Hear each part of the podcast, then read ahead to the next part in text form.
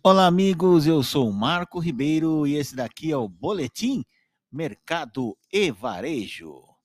A Flórida continua firme na caminhada para se tornar a nova Wall Street. É, essa migração já está evidente nos números.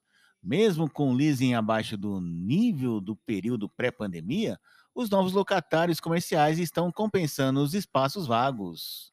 Segundo dados da Avison Young, desde o início da pandemia de Covid-19, esses inquilinos financeiros representam 21,6% da demanda de escritórios comerciais na região de Miami, diante dos 16,4% antes da pandemia.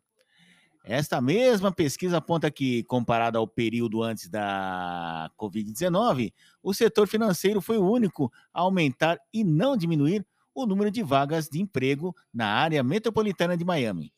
Entretanto, esse crescimento não tem sido suficiente para suprir todos os espaços vazios dos escritórios localizados nos condados do sul da Flórida, como Miami-Dade, Palm Beach e Broward.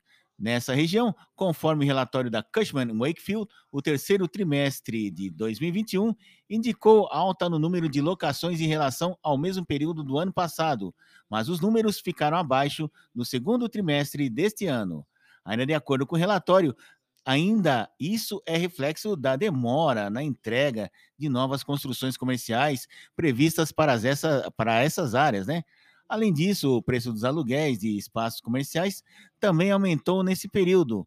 É, em Miami, os aluguéis de escritórios por 43 dólares e 47 centes o pé quadrado, um aumento é de 11,3% desde 2019.